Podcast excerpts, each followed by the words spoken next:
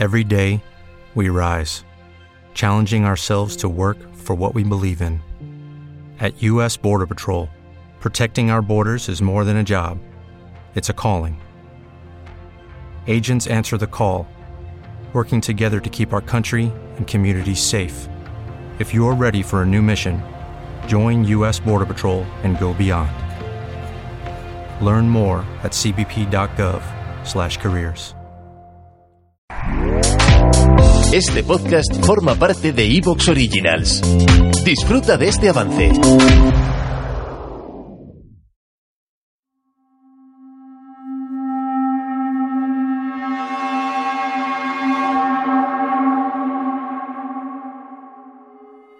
Este es el último episodio de la serie de cuatro historias que conforman Plenilunio en Manhattan. Un relato escrito y producido gracias a la colaboración de los cuentos de la Casa de la Bruja, historias para ser leídas, terror y nada más, y noviembre nocturno. Si todavía no has escuchado los tres primeros relatos, no dudes en visitar el link a la lista de reproducción que encontrarás en el descriptivo de este audio. De otro modo, el ritual podría verse alterado y enfurecer a los dioses primigenios. Bienvenidos a Plenilunio en Manhattan.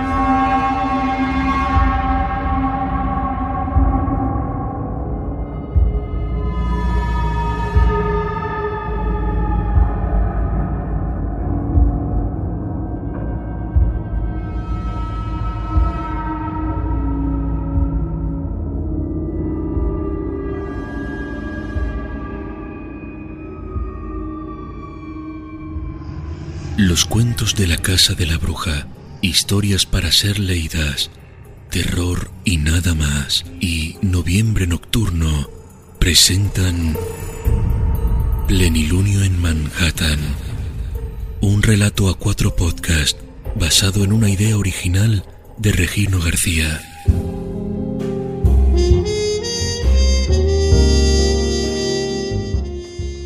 En 1930, Estados Unidos es la nación más moderna del mundo, espejo donde se empiezan a mirar las potencias europeas. Sus colosales rascacielos, su invicto ejército y su mágico jazz asombran al mundo. Su salvaje territorio ha sido domado por los americanos que en 150 años han forjado una palpitante red de ferrocarriles y carreteras, un tejido de puertos y fábricas que convertirán a los Estados Unidos en la primera potencia industrial del mundo, capitaneada por sus orgullosos empresarios del acero, el carbón, la banca y los periódicos. Es la nación más avanzada en derechos civiles, garantizados por la primera constitución de la historia. Vencedor en todas las guerras en las que ha luchado, sus glorias serán contadas por la floreciente industria de Hollywood, que difundirá por todo el mundo el Evangelio del American Way of Life, haciendo de cada país una pequeña sucursal de los Estados Unidos y ampliando sus 50 estados en un sinfín de colonias no oficiales. Todo esto, al menos, es lo que se ve en la superficie. Cualquiera que observe con detenimiento y traspase la epidermis nacional verá que la realidad es muy diferente. La ley seca ha forjado el crimen organizado más potente de la historia, que rige las calles de Estados Unidos como un poder paralelo. Los omnipotentes empresarios construyen complejos lobbies con los que manejan al gobierno, convirtiéndose en oscuros titiriteros de los destinos del pueblo. El crack de la bolsa que los bancos intentan relativizar ha dejado un horizonte de negros presagios como un cuervo muerto en un bautizo y la desigualdad social y racial crea conflictos latentes en cada barrio del país, donde a diario estallan guerras tan sangrientas como secretas. Y por detrás de todo esto, una sombra silenciosa se extiende por Estados Unidos y por Nueva York, la nueva capital del mundo.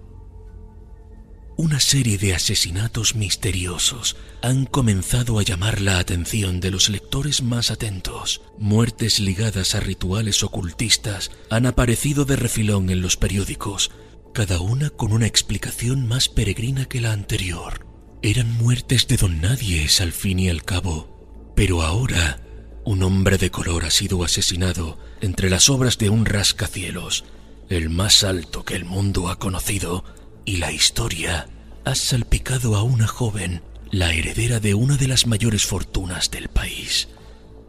La policía ha archivado el caso enseguida, pero un detective no se cree las explicaciones oficiales y la familia del chico tampoco.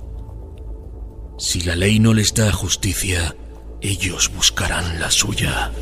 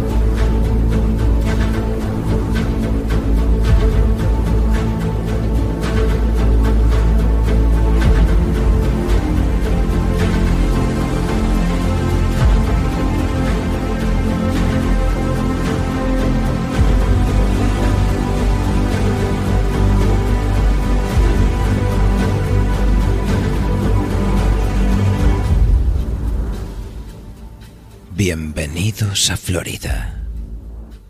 Un relato de Regino García para Plenilunio en Manhattan.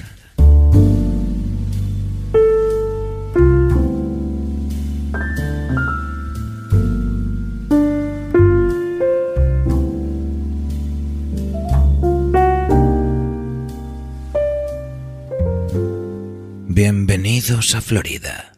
Reza el cartel enfrente de mi mesa dando colorido a mi viejo despacho con su amanecer amarillo sobre la playa de Tampa. Algún día iré allí, me digo siempre. El calor me irá bien para esta tos que tengo desde hace meses y que no se me va. Me retiraré a pasar mi vejez entre las palmeras, plácidamente. Llevo diciéndome lo mismo los últimos años, pero nunca me despierto en Tampa con el cálido sol de la mañana.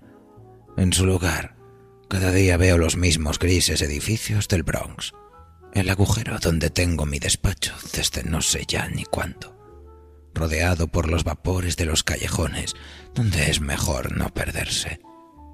En esas sucias calles, los timadores, descuideros y gentuza de todos los pelajes hacen su vida como pueden. A veces me confunden con otro panoli al que robar, pero cuando nos miramos a los ojos, se dan cuenta de que yo antes me ganaba la vida cogiendo a chusma como ellos. Entre los del mismo negocio nos reconocemos enseguida. Sin embargo, esa vida ya se acabó. Desde hace años, Sullivan y Asociados es mi próspero despacho de detectives, donde quienes más prosperan son las arañas y donde los asociados son mi vieja secretaria y mi botella de whisky las únicas que no me han abandonado al correr el tiempo. Mi querida mujer, en paz descanse, falleció hace ya algunos años. Fue entonces cuando me echaron de la Pinkerton. Debía de protestar demasiado para los estándares de la agencia y me acabaron echando con cajas destempladas. Ni siquiera mi cuota de resoluciones me salvó.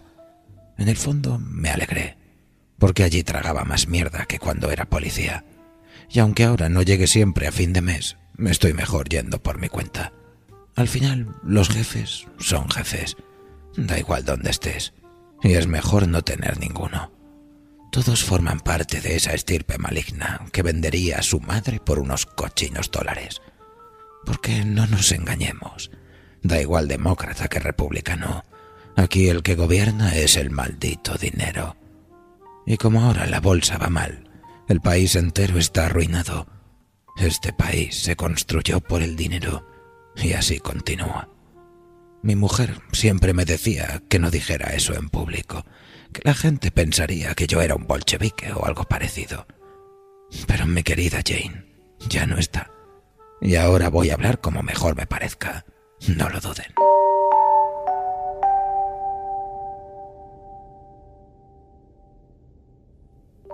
Aquella fría mañana de invierno mi resaca era fabulosa. Por eso, cuando vi a una clienta en mi despacho hablando con mi secretaria, al principio pensé que estaba viendo doble. Tras dos tazas de café bien cargadas, empecé a entender la historia que me contaba la buena señora. Su hijo había sido asesinado y encontrado muerto en las obras de aquel edificio que estaban construyendo en el centro. Le pregunté a cuál se refería. A ese del que habla toda la gente, que va a ser el más alto del mundo, me dijo. Entiendo que se refiere usted a donde estaba el hotel ese tan lujoso, el Waldorf Astoria. El Empire, no sé qué, se va a llamar el nuevo edificio, añadí. Entonces lo recordé. Hace unos días habían encontrado a un chico negro muerto entre las obras de los cimientos. Así que aquel era su hijo, le pregunté. La señora Richard se echó a llorar. Mientras le ofrecía un vaso de whisky y me ponía otro para mí, fui recordando la historia. La policía había interrogado a una chica rica por su relación con el muerto. Aquello, claro, no había salido en los periódicos. Una chica blanca de buena familia relacionada con un chico negro asesinado. De eso nada. Su tío.